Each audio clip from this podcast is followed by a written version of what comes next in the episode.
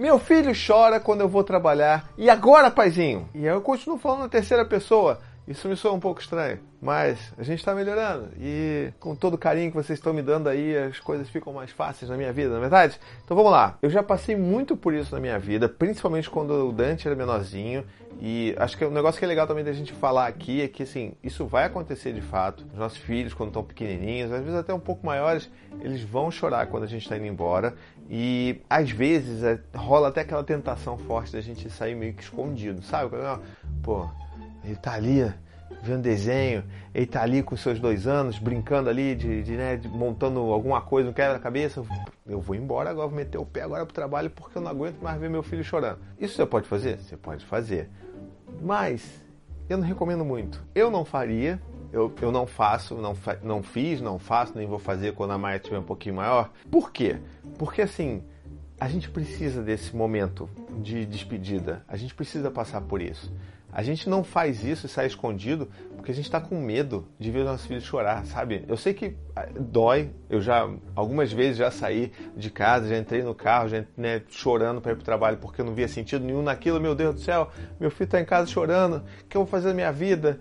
E minha vida não tem sentido. Você entra numas umas, umas bad trip dessa da vida, mas assim, a gente tem que se despedir, faz parte do processo. A gente contar para os nossos filhos que a gente está indo para o trabalho, que a gente está indo fazer alguma coisa e que aquilo é importante, que o papai quer, porque a mamãe quer, porque é legal, e não só porque, tipo, não, porque a gente precisa de dinheiro e tal, porque senão você também já está inserindo ali uma questão que o dinheiro é ruim, de que você está indo obrigado e tal. Assim, a gente vai às vezes obrigado, a gente vai, mas a gente vai também, pô, a gente não é tão ruim assim, né? Dependendo do caso, não sei. Então, assim, é importante a gente fazer esse, esse momento de despedida, mesmo que aconteça, que aconteça o choro.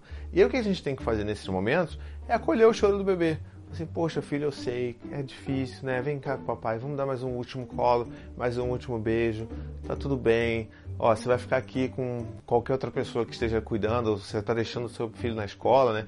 Enfim, tá ali, tudo bem, filho, papai vai, mas papai vai voltar e vai estar tá tudo bem. Assim, isso que é uma das coisas mais importantes. Você tem que se despedir você tem que deixar claro para a criança que você vai voltar. Porque, assim, para crianças pequenas, às vezes elas não têm essa noção.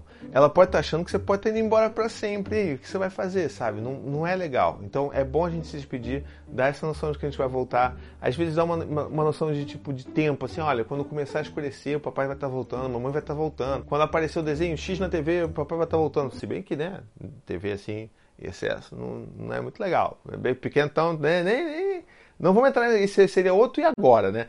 Ou até um vídeo normal, porque a discussão é mais longa. Mas o que eu quero dizer é justamente isso. A gente precisa sim, a gente tem que resistir a, a essa, essa necessidade nossa, esse sentimento nosso de fugir e de sair escondido, porque assim, para você, Pode até ser legal que você está fugindo, mas para a criança não é legal, porque ela ainda assim, em algum momento, ela vai olhar para trás, vai chamar você, papai, mamãe, e vai perceber que você não está mais lá, que você simplesmente desapareceu, e aí sim ela vai achar que você desapareceu, que você nunca mais vai voltar, porque você não explicou, você não deu tchau, você não disse para onde você estava indo, e aí você na verdade vai estar tá deixando esse pepino na mão da pessoa que está ali cuidando do seu filho, o que é também uma baita de uma safadeza, você está entendendo? Se você for o pai que está indo para o trabalho e, e né, joga fumaça ninja ali, você está deixando o pepino na mão da tua esposa, ou na mão da babá, ou na mão da, da avó, do avô, sei lá, ou na mão até da cuidadora da creche. E isso é uma coisa, inclusive, que a gente tem que pensar quando a gente está levando nossos filhos para uma creche, por exemplo, porque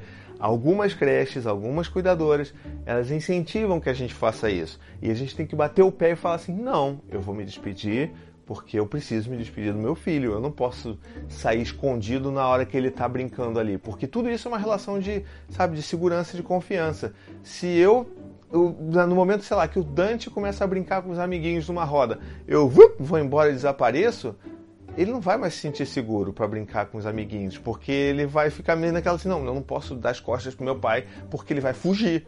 Meu pai é um fugitivo. Então, é uma das coisas que a gente tem que olhar com muito cuidado mesmo, porque na verdade, assim, isso às vezes pode ser um tiro no pé, tá legal? Então é isso, em resumo, sempre fale aguenta o BO, que é segurar o teu filho chorando, mesmo que ele continue chorando quando você está indo embora e isso aperte seu coração, é mais importante, é, assim, é, é, melhor do que você largar o teu filho ali e sumiu e não sei onde meu pai foi.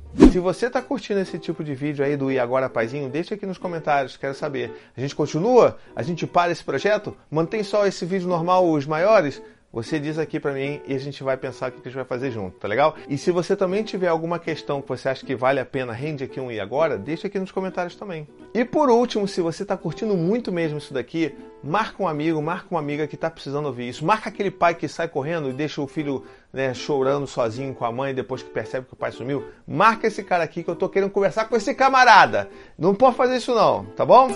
Um beijo, até a próxima e tchau, tchau.